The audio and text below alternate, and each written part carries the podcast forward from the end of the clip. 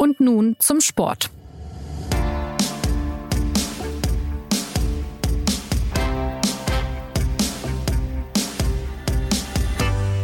Herzlich willkommen zur neuen Folge des SZ Sport Podcasts.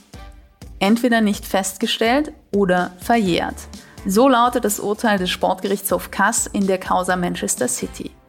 Die Europäische Fußballunion UEFA hatte den englischen Verein wegen Verstößen gegen die Finanzregeln sanktioniert. Dagegen war Manchester City vor den Kass gezogen, weil der Club die Vorwürfe bestreitet. Und nun darf er also trotz gut dokumentierter Hinweise auf Verschleierungen und Tricksereien weiterhin an den Europapokalwettbewerben teilnehmen.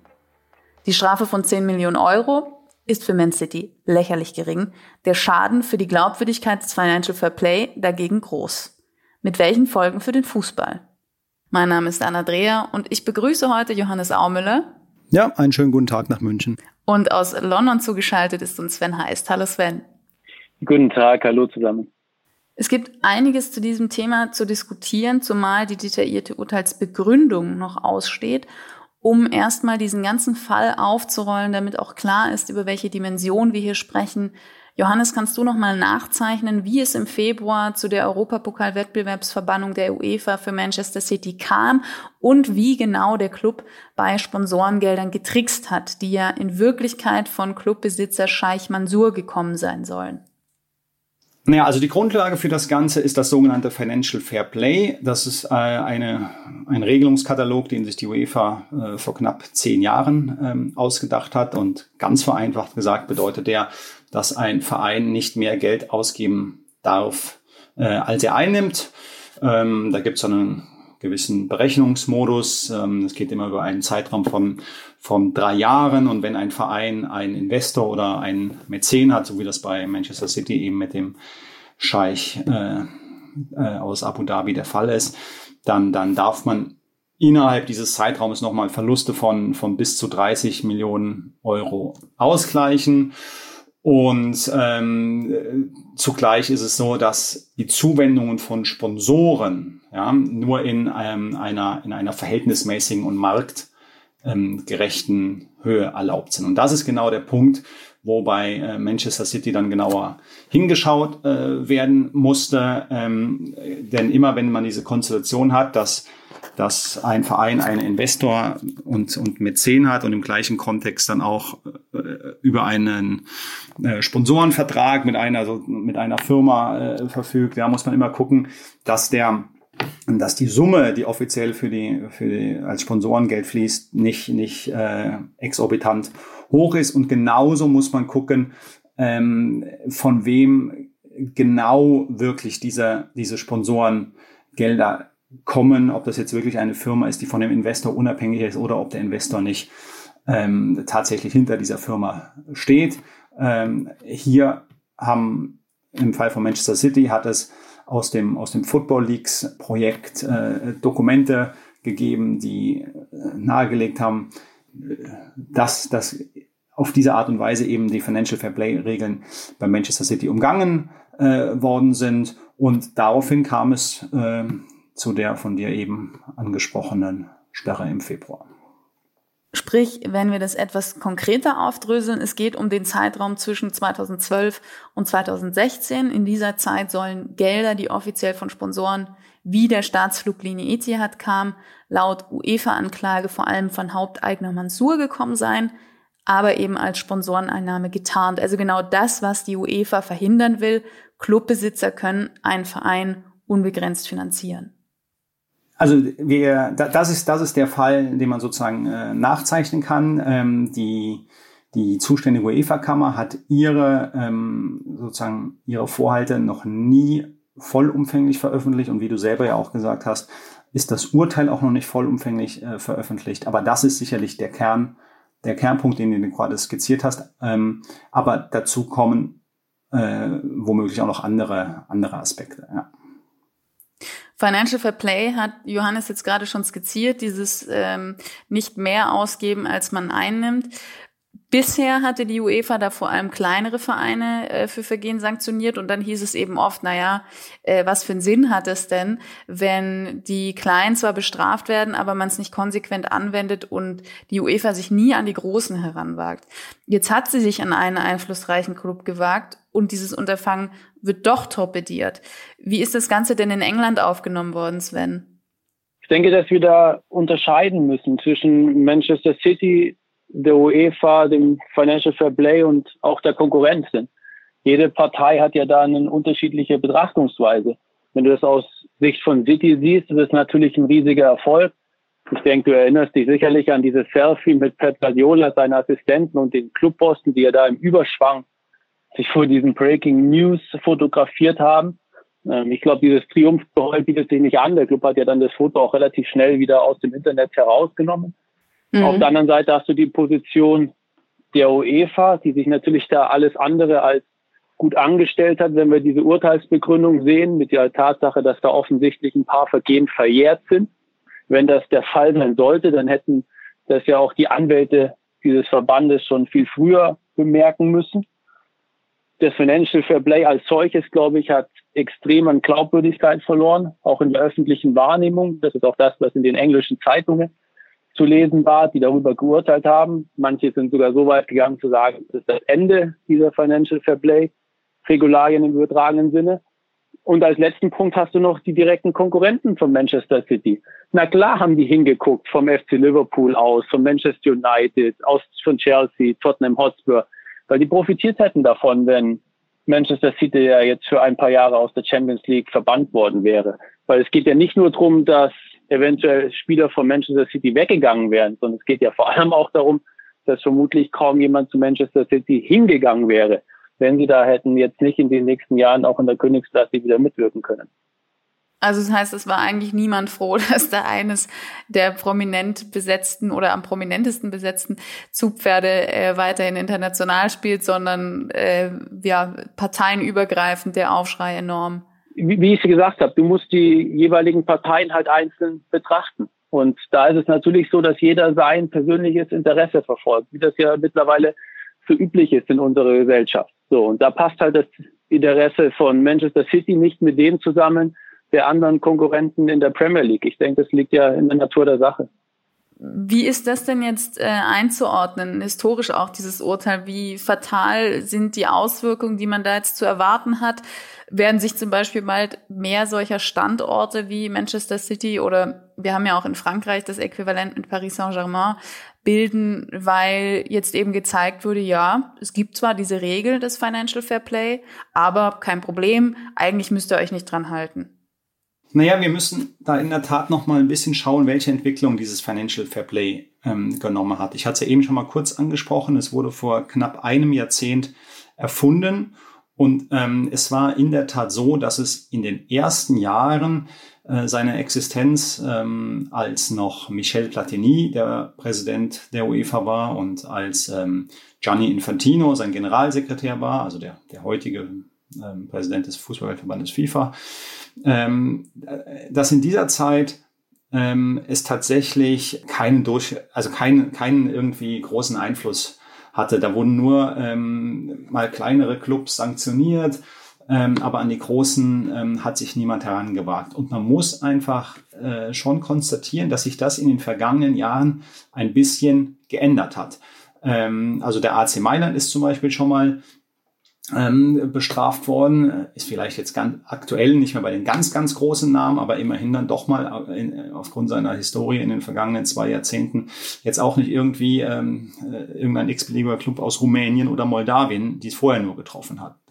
Ja. Ähm, dann, dann hast du Paris und du hast, ähm, hast jetzt dieses Manchester City Beispiel, wo man ja zumindest mal konstatieren muss, offenkundig hat es in diesem entscheidenden Gremium bei der UEFA, also das ist ein formal unabhängiges ähm, Gremium, hat es da ein Umdenken gegeben.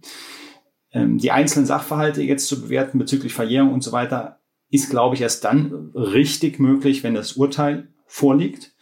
äh, wo es übrigens auch interessant jetzt äh, sein wird zu sehen, ob, ob ähm, also wann, wann das Urteil ähm, veröffentlicht wird oder ob vielleicht noch eine der Parteien ähm, da Einspruch einlegt oder das, oder das verzögern wird. Aber ich glaube, das können wir wirklich richtig erst beurteilen, äh, wenn, wenn das alles vorliegt. Ganz grundsätzlich kann man ja nur mal festhalten, dass im Jahr 2018 ähm, das Football Leagues Projekt diese, diese Dokumente veröffentlicht hat und dass dann relativ bald eine Sanktionierung erfolgte. Also dieses Gremium war offenkundig willens, da jetzt mal etwas anders zu machen. Ähm, und ich glaube, das hat auch was damit zu tun, dass dort verstanden worden ist, dass man etwas anders machen muss, weil ansonsten, da stimme ich dann überein, ansonsten kann man es sich einfach wirklich komplett schenken. Also wenn es Financial Fair Play nur dafür da ist, Tiraspol ähm, ähm, zu bestrafen und Bursaspor, ja, dann, dann, dann braucht man es, braucht man es nicht. Und was Sven gemeint hatte, dass die Anwälte der UEFA, die Finanzermittler der UEFA da vielleicht nicht schnell genug reagiert haben, hat es schlichtweg erst die Enthüllung der Football Leagues gebraucht? Oder wie kann es sein, dass der Kass sich auf Verjährung berufen kann? Wie gesagt, also da, da bewegen wir uns jetzt ähm, in, in einem Bereich, wo wir es einfach noch nicht genau sagen können. Ähm, die Football Leagues Dokumente sind da, äh, auch ähm, andere auf andere Beweise äh, wurde seitens der UEFA ähm, ähm, des UEFA-Gremiums verwiesen. Das muss man sich dann einfach anschauen. Aber wir müssten vielleicht auch diesen Punkt ähm, jetzt zum Anlass äh, nehmen, um mal über das Gremium zu sprechen, was hier eigentlich diese Entscheidung pro Manchester City am Ende getroffen hat, nämlich dieser internationale Sportgerichtshof Kass.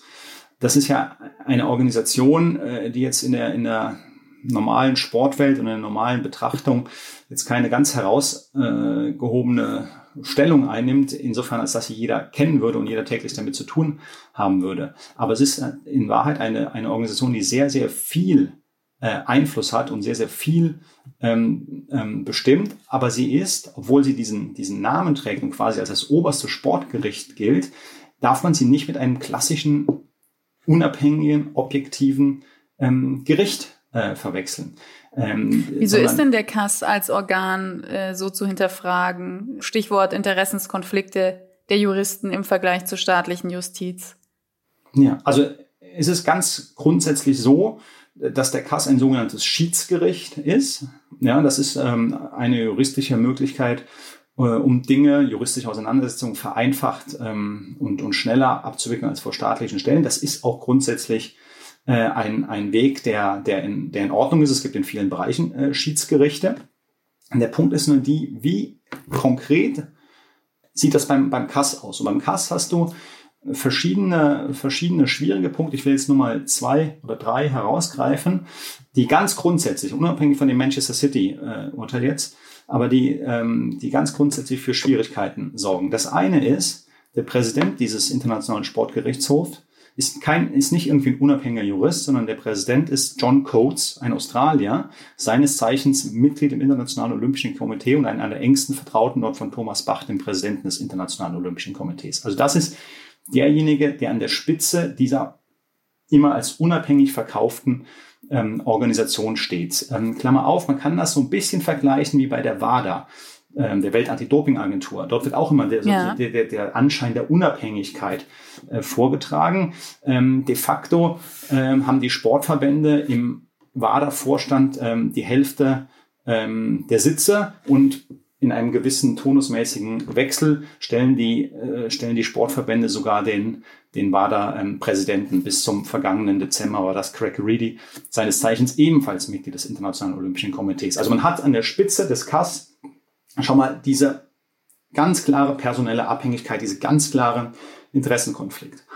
Dann hat man zweitens ein System geschaffen, dass man auf dieser, dass man, dass man im Kass oder für den Kass ähm, nur tätig sein kann, wenn man auf einer Schiedsrichterliste steht. Es gibt Schiedsgerichte mit sogenannten offenen Schiedsrichterlisten. Da kann quasi jede beteiligte Partei sich einen Schiedsrichter aussuchen. Beim Kass gibt es eine sogenannte geschlossene Schiedsrichterliste, auf der ein paar hundert ähm, Namen stehen. Und jetzt muss man sich das vor, so vorstellen, wenn so ein Fall vor dem Kass landet, sucht sich eine, die eine Partei einen Schiedsrichter aus, die andere Partei sucht sich einen anderen Schiedsrichter aus und gemeinsam bestimmen diese beiden Schiedsrichter noch den dritten Schiedsrichter. Und diese drei Richter bilden dann, bilden dann das Panel. Und in diesem System. Also halt Parteien, halt in diesem Fall, zum einen sucht die UEFA einen Schiedsrichter aus und genau. zum anderen Manchester City. Genau, genau. Und jetzt ist halt halt im System so angelegt, dass äh, du natürlich gewisse, sagen wir mal, Regelmäßigkeiten hast in der Besetzung, ja. Mal ist der eine ähm, ähm Richter äh, von einer Partei gewählt worden, der dann den dritten als, als unabhängig oder als, also sozusagen den dritten Schiedsrichter mitbestimmt, mal ist es genau andersrum. Ja, also da entstehen auch über die Jahre gewisse Muster, dass bestimmte Leute halt immer wieder ähm, äh, gewählt wurden und auf der sozusagen auf der Rechtsprechung, die sie dann selber tätigen, sind sie dann im nächsten Fall wieder als Parteienvertreter. Ja, das ist ungefähr genauso, ähm, wie wenn, wie wenn der wie wenn man mal Richter ist und dann mal äh, Staatsanwalt und dann im dritten Fall ähm, einfach nochmal der Anwalt eines, eines Beschuldigten. Also das ist jetzt sehr zugespitzt, ja, weil es natürlich gewisse Trennungen gibt, aber es gibt dort eine, einen ständigen sozusagen Wechsel im, im, in der konkreten ähm, ähm, Funktion. Also ja. das jetzt nur mal als zwei, zwei große Punkte. Man könnte noch als dritten äh, Punkt erwähnen, auch sehr interessant, um überhaupt auf dieser Schiedsrichterliste zu landen, äh, über die wir jetzt so lange gesprochen haben, ähm, muss jeder Jurist ähm, gewählt werden von einem bestimmten Gremium. Das ist ein 20-köpfiges Gremium und das heißt ICAS. Und in diesem ICAS wiederum ist formal angelegt, formal theoretisch angelegt, dass sozusagen verschiedene Interessensgruppen ähm, sitzen. Faktisch ist es so, dass zwölf von diesen 20 Leuten aus dem ICAS ähm, aus den Sportverbänden kommen. Also das heißt, die Sportverbände haben in dem Gremium, das entscheidet, wer auf der Schiedsrichterliste steht, haben die die Mehrheit und können es entsprechend auch so steuern. Also ein unangenehmer Sportjurist wird es im Zweifel niemals auf, die, auf diese Schiedsrichterliste ähm, packen. Sven, hast du mitgeschrieben? Ich habe mir alles notiert, weil ich nämlich leider keine Juristenausbildung habe. Insofern ist es für mich hochinteressant, die Details und die Hintergründe davon zu erfahren, weil sie, glaube ich, einfach wichtig sind, um dieses Urteil in der Gesamtheit verstehen zu können, dass dahinter wesentlich mehr steckt und auch Abhängigkeiten vorhanden sind, die man von außen eigentlich ansonsten gar nicht richtig einsehen kann. Also im Prinzip, wenn man es jetzt zusammenfasst, ähm, was du, Johannes, dankenswerterweise jetzt aufgedröselt hast, sind da Abhängigkeiten, die eine Unabhängigkeit schon mal per se komplett ausschließen und eigentlich das Ganze so ein bisschen ja, äh, das ganze System eigentlich ja in Frage stellen, dass das in dieser Form äh, aufrechterhalten wird. Genau, es geht einfach, wenn man es sozusagen versuchen wir ganz knapp zusammenfassen, ist, der Kass ist ein System, in dem es Strukt, also das heißt, in strukturellen Defiziten leidet, wo es strukturelle Abhängigkeiten gibt und strukturell großen Einfluss von, von Sportverbänden und was geändert werden muss, wobei man halt gleichzeitig auch immer wieder trotzdem sagen muss, dass das einzelne Urteil natürlich trotzdem korrekt, zu, also ich rede jetzt allgemein, ja, nur das einzelne Urteil korrekt zustande gekommen äh, sein kann und sich alle Beteiligten prima verhalten haben. Ja, also das ist, ähm, wie gesagt, der einzelne, der einzelne Fall ist immer möglich äh, gut, gut zu handeln, aber das System als solches ist halt einfach eins von, von der Sport, vom Sportfunktionärstum, von den Sportverbänden bewusst so, ähm, so gedachtes Konstrukt.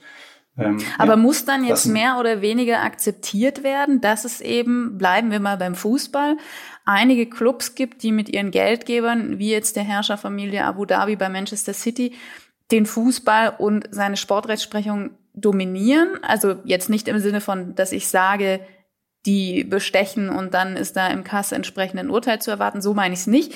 Aber siehst du prinzipiell eine Chance, dass sich das alles jetzt nicht zuletzt auch durch das Beispiel Manchester City in eine Richtung ändert, dass man Machtkämpfe doch vor staatlichen Gerichten entscheiden lässt oder zumindest die, diese komplette Struktur des Kass mal ernsthaft hinterfragt und ändert?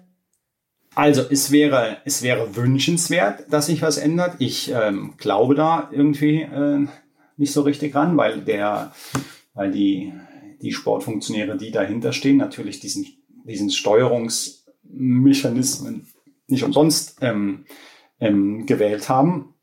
Ähm, man muss jetzt vielleicht rein fürs, fürs, äh, für den formalen Fortgang ähm, noch sagen, es gibt noch die Möglichkeit äh, für die UEFA, dass sie sich an, ein, an eine staatliche Stelle wendet, nämlich das Schweizer Bundesgericht. Also formal ist es so, dass jeder Entscheid den der Kass ähm, getroffen hat, äh, vor dem, vor dem, also nochmal vor das Bundesgericht gebracht werden kann. Das einzige Problem ist nur, dass dieser Schweizer Bundesgericht in absoluter, also in, in, in der Regel nicht sich mit dem Inhalt ähm, ähm, beschäftigt, sondern nur auf, ähm, sondern nur um die, um die Formalia.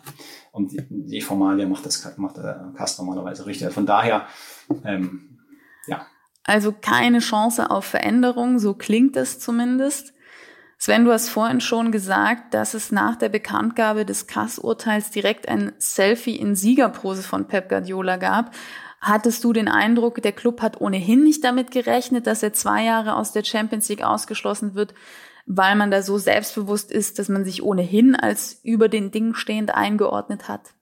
Das Foto deutet ja schon darauf hin, dass die Erleichterung in Manchester groß war, weil egal wie sicher du dir vielleicht bist, dass ein Urteil zu deinen Gunsten ausfällt, diese Endgültigkeit in der Entscheidung, diese endgültige Gewissheit hast du natürlich nie. Insofern glaube ich schon, dass dieses Urteil mit Anspannung verfolgt worden ist in Manchester. Wenngleich natürlich nicht zu unterschätzen ist, wenn wir über Chancengleichheit reden von Vereinen, auch vor dem Kass, dass Manchester City finanziell in der Lage ist, über Jahre hin eine Armada an hochrangigen Anwälten zu finanzieren. Anderen Vereinen ist das ja gar nicht möglich. Und ich glaube schon, dass wenn die dort Rechtsanwälte engagieren von verschiedenen Kanzleien aus verschiedenen Ländern, Bereichen, die dann auch wieder Kontakte haben, dass die natürlich in der Lage sind, in diesem Regelwerk, das Johannes wahrlich besser kennt als ich, Schlupflöcher zu finden, um ein Urteil zu den eigenen Gunsten am Ende vielleicht ausfallen lassen zu können. Ich glaube, dass wenn man das in der Gesamtheit betrachtet bei Menschen, dass sich jegliche Euphorie verbietet. Und der Verein, glaube ich, tut sehr gut daran, wie wir das ja jetzt auch in den vergangenen Tagen gemacht hat, diese Thematik zu beruhigen. Wenn ich da Pep Guardiola auf der Pressekonferenz höre, der da möchte, dass sich die Kollegen bei ihm entschuldigen, verstehe ich das zwar auf einer emotionalen Basis, weil natürlich all seine Erfolge immer mit der Fußnote versehen werden, dass sich das indirekt zusammengekauft äh, wurde. Aber ich glaube halt schon, wenn man das Urteil genau liest mit der Verjährung und manche Beweise nicht richtig erbracht worden sind, City dort sehr wohl sich einige Dinge hat zu Schulden kommen lassen, bei denen es sehr überraschend ist, dass sie da auf diese Weise rausgekommen sind. Wie sehr sind denn da die englischen Fans jetzt auch nachtragend? Ähm, man hatte ja jetzt nicht zuletzt durch äh, die Corona-Krise auch immer wieder, das war jetzt nicht nur auf England bezogen, sondern grundsätzlich eine Forderung nach einem Umdenken gehabt, also weg von diesen ins unermesslich reichende Summen. Ähm, oder ja, in, in welche Richtung ging das jetzt da bei den, bei den Fans?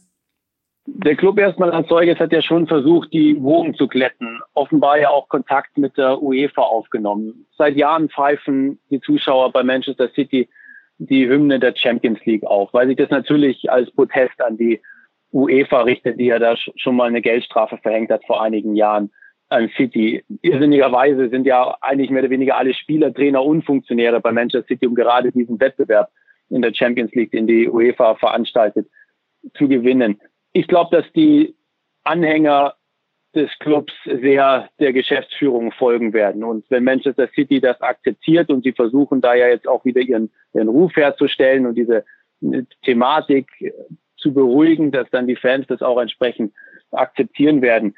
Entscheidend ist für mich, wie sich die Konkurrenz verhält, weil diese Worte von Jürgen Klopp und äh, José Mourinho, die ja schon sich stark gegen dieses Urteil gerichtet haben, nicht zu unterschätzen sind gerade dahingehend, weil sie Manchester City an einem sehr empfindlichen Punkt treffen. Denn noch wichtiger als diesen Henkelportal endlich mal in die Höhe zu stemmen, ist dem Club sein eigener Ruf und vor allem auch den Herrschern in Abu Dhabi, das eigene Ansehen in der Welt.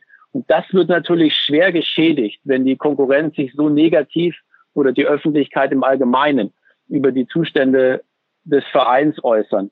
Insofern glaube ich, dass die da einen wunden Punkt erwischt haben, wo City in Zukunft versuchen wird, eher den Mantel des Schweigens drüber zu legen. Aber eine neue Bescheidenheit wird sich da jetzt auch nicht breit machen, oder? Also gerade in dem Ziel, dass man die Champions League gewinnen will, muss ja im Prinzip die Finanzpolitik weiter so geführt werden, wie sie bisher geführt wurde. Bescheidenheit bei Manchester City. Um Gottes Willen, das wüsste ich, wenn das dort mal einziehen würde. Also, Ganz im Gegenteil. Ich glaube, dass Manchester City dieses Urteil zum Anlass nehmen wird, im Sommer diese Mannschaft zu überholen. Und zwar nicht, um den anderen Vereinen jetzt nochmal so richtig reinzudrücken, sondern weil sie gezwungen sind, was zu machen. Ich denke, ihr werdet sicherlich auch dieses äh, Halbfinale im FA Cup am Samstagabend gegen Arsenal verfolgt haben. Ich möchte jetzt nicht auf dieses eine Spiel heraus, weil Manchester City den Pokal, den oder die Pokalwettbewerbe in den vergangenen Jahren ja schon dominiert hat. Da ist dann immer mal drin, auch mal ein K.O.-Spiel zu verlieren. Aber das Duell mit Arsenal hat halt schon gezeigt, dass diese Mannschaft elementare Schwächen mittlerweile hat. Und die muss Manchester City beheben, wenn sie um den Titel in der Champions League mitspielen wollen. Da geht es dann nicht nur um die eigene Abwehr, sondern vor allem auch um die Breite des Kaders. Und der Weggang von Niro Sané zum FC Bayern, um das nochmal aufzugreifen, der tut ihnen schon weh. Und das merken sie jetzt auch, weil ihnen einfach auch die Alternativen verloren gegangen sind. Mhm. Apropos Stimmung verbessern und Wogen glätten. UEFA-Präsident Alexander Zeferin und Citizens-Vorstand Khaldun Al-Mubarak sollen sich in einem privaten Telefongespräch ausgesprochen haben.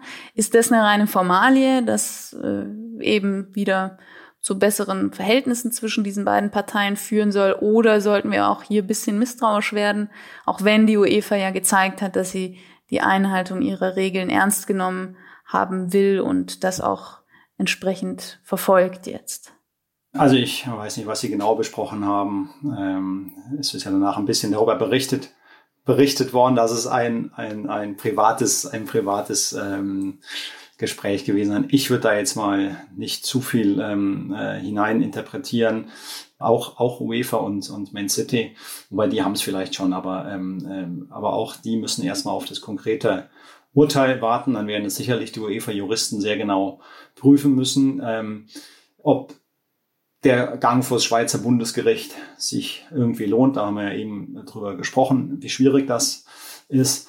Ähm, und, und gleichzeitig muss bei, bei Manchester City, ähm, er schwingt ja immer noch so ein bisschen die, die Gefahr mit, ob es nicht vielleicht auch noch auf ganz anderer ähm, auf ganz anderer Ebene hier Probleme gibt. Ähm, denn dieses ganze, dieses ganze, äh, diese ganze Affäre äh, rund um Man City hat ja auch dazu geführt, dass in dem, in dem Serious Fraud Office, ähm, also der, äh, sozusagen der, der, der Strafbefungs, Behörde für, für betrügerische ähm, Delikte, dass dort, ähm, ja, dass das registriert äh, worden ist, ähm, nachdem, wie es die Kollegen berichten. Und, äh, und von daher kommt da vielleicht sogar jetzt schon mal so eine staatliche Stelle, äh, die anders drauf guckt, ähm, mit, mit ins Spiel. Ähm, ich meine, die UEFA hat ja immer ihre, ihre Vorwürfe erhoben, unter anderem beruhend auf diesen, auf diesen Mails, über die wir geredet haben. Man City hat ja immer beteuert, dass alles absolut ähm, korrekt war und dass diese Mails wiederum irgendwie aus dem Zusammenhang ähm, ähm, gerissen seien. Der Kass hat dann gesagt, ähm, man habe die Vorwürfe nicht feststellen können. Ja, wie gesagt, da warten wir auf die Urteilsbegründung. Aber wenn zugleich auch noch staatliche Stellen sich rühren, vielleicht tut sich da ja auch noch was. Neben all den Punkten, die Sven eben zu Recht mit Blick auf Image und so weiter angemerkt hat, das, das, das, ähm, das teile ich. Also ich glaube, so, Manchester City kann jetzt nicht glauben, dass die Geschichte ausgest komplett ausgestanden ist. Ich bin gespannt, wie lange wir noch auf das Urteil warten müssen. Wenn ich die Zeitungen in England interpretiere, hätte das Urteil schon am vergangenen Freitag veröffentlicht werden müssen. Und offenbar ist es der Fall, dass eine der Parteien, also City oder die UEFA, bestimmen kann, dass dieses Urteil nicht der Öffentlichkeit präsentiert wird. Und dann würde es nicht öffentlich werden, es sei denn, der KAS-Präsident offenbar würde dann diese Entscheidung wieder überholen mit der Begründung, dass hier ein öffentliches Interesse vorliegt. Also ich glaube, dass das nicht ausgestanden ist, ähm, in welchem Detail wir wirklich informiert werden, auf welcher Basis diese Urteilsbegründung dort läuft. Auf der anderen Seite habe ich schon das Gefühl, dass Manchester City einsieht langsam, dass es womöglich nicht zielführend ist, diesen Konflikt mit der UEFA aufrechtzuerhalten, den sie jetzt schon seit Jahren führen. Der Verein fühlt sich ja chronisch benachteiligt auf europäischer Ebene. Das ist ja immer so dieses, dieser Konflikt zwischen den Traditionsvereinen wie Barcelona, Real Madrid, dem FC Bayern, die schon seit Jahrzehnten auf diesem Niveau mitspielen und jetzt Clubs wie City, die da neu hineinpreschen. Und da fühlt sich der Club einfach aufgrund dieser Bestimmungen benachteiligt. Denn Manchester City sagt ja schon, du hast es vorhin auch mehrmals gesagt, die Die Regel basiert darauf, dass man nicht mehr ausgeben darf, als man einnimmt. Man kann den Satz allerdings auch anders formulieren, nämlich man darf ausgeben, was man hat. Und das Geld hat Manchester City. Dieses Geld ist nicht geklaut worden. Das steckt in dem Verein, das besitzen die Eigentümer. Und der Verein drängt natürlich darauf, dass er das so ausgeben darf, wie er das für richtig hält und nicht, wie es ihm ständig von der UEFA aufgetragen wird. Ja, das ist ein interessanter Punkt, den Sven jetzt noch macht. Ich meine, jetzt geraten wir natürlich noch mal ein bisschen auf ein anderes Gleis, aber gleichwohl muss man auch das mal mit bedenken. Nämlich die Frage dieses Financial Fair Play, ja, das, das steht nun mal da so als Regel, und es gibt nun mal viele Regeln. Ähm, die, die Frage, ob es richtig ist oder nicht, ja, das kann man natürlich schon mal ähm, ähm, ähm diskutieren. Ich meine, der, der, der Kontext oder der Ansatz, der ist ja auf jeden Fall richtig zu sagen, dass man in diesem, in diesem unglaublichen, ähm, in diesen unglaublichen finanziellen Dimensionen, in denen man sich bewegt, ja, dass, da, dass man da irgendwie mal äh, Klarheit und Übersicht äh, irgendwie braucht, ja.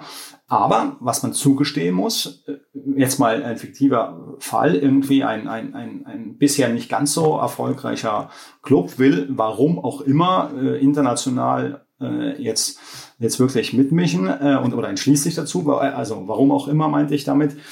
Und ähm, dann sind ihm durch dieses Financial Fair Play natürlich schon ein bisschen die Hände gebunden. Also es gibt die Klage von kleineren und mittleren Clubs, dass dieses Financial Fair Play, ich sag mal, bestimmte Hierarchien natürlich auch mithilft zu zementieren. Barcelona und Real haben in den 90er Jahren die Gelder rausgehauen, da gab es kein Financial Fair Play. Da hat keiner gesagt, äh, hier maximal 30 Millionen Verlust über drei Jahre. Ja, da war die Verlusterdien sehr groß. Die haben ihre Investitionen quasi damals getätigt, um heute so dazustehen, wie sie jetzt dastehen. Also von daher, das ist schon ein interessanter Punkt, ähm, ähm, zu fragen, wie, wie richtig dieses Financial Fair Play ist. Aber ähm, dann stelle ich die Frage doch einfach direkt mal. Welchen Fußball möchtest du sehen, Anna? Wenn du sagst, dass das Geld, das die Vereine haben, beliebig ausgegeben werden darf, dann werden wir am Ende eine Weltliga bekommen mit einer Handvoll Vereinen, so wie Jürgen Klopp das angedeutet hat, die dann dominiert sind von riesigen Unternehmen oder sogar von Staaten. Die werden es dann unter sich ausmachen. Dann geht es nicht mehr um den Vereinsnamen, sondern wird es um Unternehmen und Länder gehen. Und darüber, wer jeweils diesen Clubs vorsteht. Wenn du das nicht haben möchtest, dann ist es natürlich angebracht, dass du das Ganze reglementierst, um den Vereinen, die diese finanzkräftigen Investoren nicht im Rücken haben, auch noch die Möglichkeit zu geben, in der Theorie zumindest, gegen Manchester City und den anderen Vereinen dort ähm, antreten zu können und die vielleicht dann auch mal in gewisser Weise zu besiegen. Naja, also ganz grundsätzlich ist es, äh, haben die, haben die finanziellen, haben die finanziellen Dimensionen ein Ausmaß erreicht, dass ähm, äh, einfach nur, einfach nur äh, wahnsinnig äh, zu nennen ist. Und ähm, selbstverständlich gehört das, gehört das reglementiert und, und reduziert. Gleichzeitig sieht man aber auch in vielen Ligen, äh, die englische ist ja da vielleicht sogar noch äh, ähm, die, die, die rühmlichere Ausnahme, aber in der deutschen, äh, in der Bundesliga sieht man es, man sieht es in der Serie A, welche Dominanz einzelne Mannschaften in ihrer jeweiligen nationalen Liga entwickeln. Paris Saint-Germain kann man übrigens auch noch ergänzen. Und ähm, Mechanismen zu entwickeln, äh, durch die die Wahrscheinlichkeit erhöht wird, dass wieder mehr Wettbewerb in den, in den nationalen Ligen ähm, entsteht. Ähm, dafür bin ich, dafür bin ich allerdings, muss ich sagen.